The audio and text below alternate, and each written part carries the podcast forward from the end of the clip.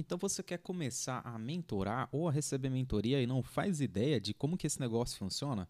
Muita gente vem até mim buscar informação sobre mentoria efetiva devido ao meu trabalho no Training Center, uma comunidade que eu criei para iniciantes em programação, cujo principal feito foi o trabalho de mentoria que a gente prestou durante um bom tempo aí para ajudar algumas pessoas a entrarem na área.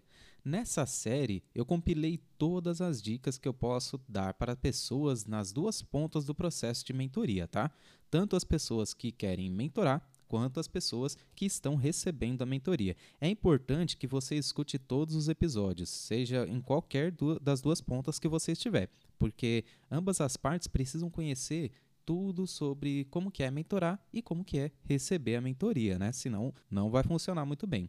A mentoria ela nos ajuda imensamente. Foi graças ao processo de mentoria que eu cresci rapidamente na minha carreira. Eu aprendi até investir em ações, poupar dinheiro, tive controle financeiro, investi muito na minha carreira, investi muito no meu crescimento pessoal e muito mais. É, são imensos as, as possibilidades que a mentoria traz para a gente, tá? Eu sou extremamente grato ao meu primeiro mentor, o Bruno Salgueiro, que inclusive já participou de um episódio aqui no canal. Eu deixei o link na descrição para você conhecer um pouco mais e até a saber um pouco sobre como inserir pessoas iniciantes na nossa equipe, né? Antes do processo de mentoria, eu acreditava que eu já estava até no caminho certo, afinal de contas eu já tinha conseguido entrar na área de programação. Eu já recebia o maior salário que eu tinha recebido na minha vida inteira e eu conquistei diversas coisas, como a possibilidade de ajudar mais a minha mãe com as despesas de casa, comprei uma motoca para não perder mais tanto tempo no transporte público, porque onde eu morava era muito ruim. Né? Quem mora na periferia sabe como que é o transporte público dentro da nossa região, né? Mas isso não era tudo.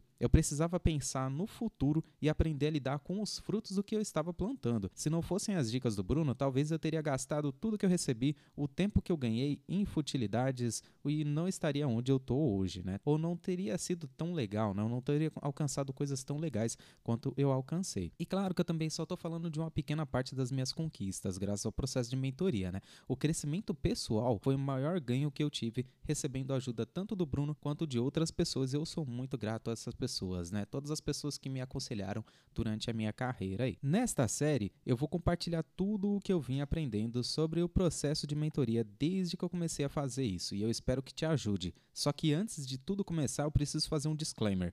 É, eu não sou coach, não sou mentor profissional associado a nenhum órgão que regulamenta esse tipo de profissão e nem nada disso, tá? Tudo que eu compartilho vem de conteúdo que eu absorvi ou que eu aprendi com o tempo. Então, em todos os episódios, eu vou tentar deixar na descrição algumas referências ao que eu aprendi, seja com livros, seja com artigos, seja com vídeos ou qualquer coisa desse tipo, tá? Eu vou sempre deixar na descrição para reforçar o que eu estou te falando. Eu espero que te ajude e até o próximo episódio. Falou!